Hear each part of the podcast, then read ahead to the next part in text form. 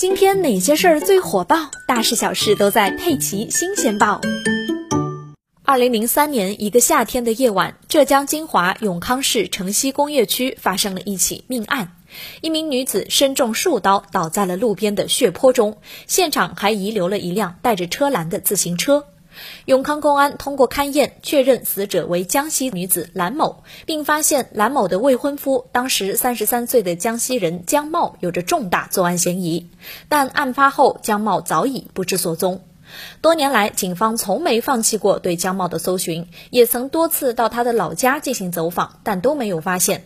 终于在今年，这起沉寂了十七年的案件迎来了转机。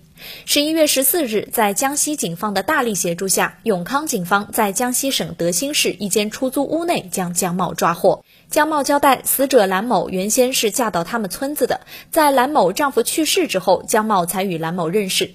二零零三年正月，江某带着一万元现金来到蓝某家，郑重地将钱交到蓝某的父母手中。就这样，两人算是订婚了。之后，为了生计，两人先后离开老家，来到永康打工。但在那年八月，江某却两次撞见蓝某与另一个陌生男子手牵手的逛街，有说有笑，甚是亲密。江茂多次去找蓝某，说既然你跟别人好了，那就把一万块钱礼金还给自己。但蓝某都没有给他好脸色和好口气。最终，江茂到市场上买了一把水果刀，放在了自行车的车篮里。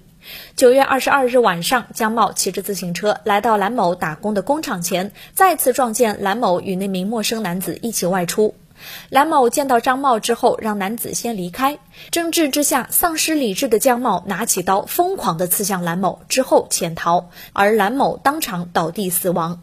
事后，江茂开始逃亡。这些年，他从不敢跟家人联系，辗转江西、福建等地，一直通过打零工维持生计。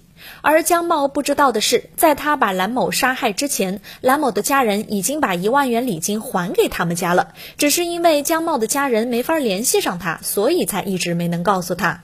目前，江茂因为涉嫌故意杀人罪被警方采取刑事强制措施。